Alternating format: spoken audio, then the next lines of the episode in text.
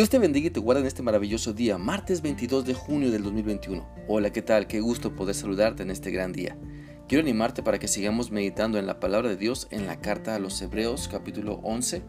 Vamos a leer hoy el versículo 20 al 22. Este pasaje dice así. Por la fe bendijo Isaac a Jacob y Esaú respecto a cosas venideras. Por la fe Jacob al morir bendijo a cada uno de los hijos de José y adoró apoyando sobre el extremo de su bordón por la fe, José al morir mencionó la salida de los hijos de Israel y dio mandamiento acerca de sus huesos. A través de este pasaje podemos entender que nuestra fe debe movernos a hablar sobre las promesas de Dios a las siguientes generaciones como algo real, como algo que se cumplirá. La bendición que Isaac hizo sobre Jacob y Esaú se cumplió porque cuando él habló lo hizo buscando a Dios se dejó guiar por él. En este caso, Isaac conocía a sus hijos, se había esforzado en enseñarles el temor reverente a Dios y la importancia de obedecerle.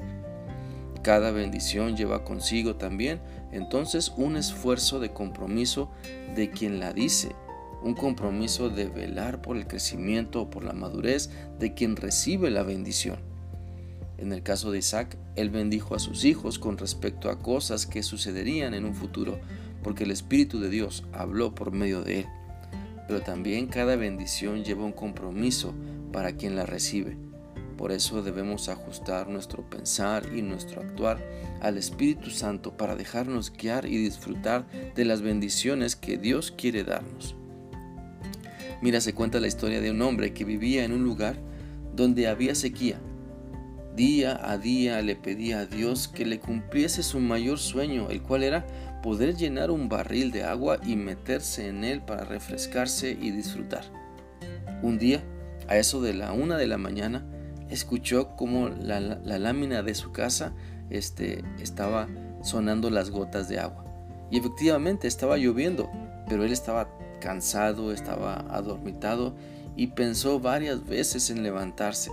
El sueño lo vencía hasta que al fin con fuerza de voluntad se levantó y así adormitado como estaba, colocó un barril en la canaleta donde caían las grandes cantidades de agua. Al otro día, este hombre se levantó feliz, pensando que al fin su sueño se cumpliría. Corrió con una toalla al barril, pero la sorpresa fue que el barril estaba vacío. ¿Qué fue lo que sucedió? Este hombre estaba tan adormitado la noche anterior que cuando colocó el barril lo colocó al revés y todo el agua se había desperdiciado. Dios está derramando grandes bendiciones sobre tu vida, pero depende de cada uno de nosotros el no desperdiciarlas. ¿Cómo está tu corazón? ¿Hay disposición para recibir las bendiciones de Dios?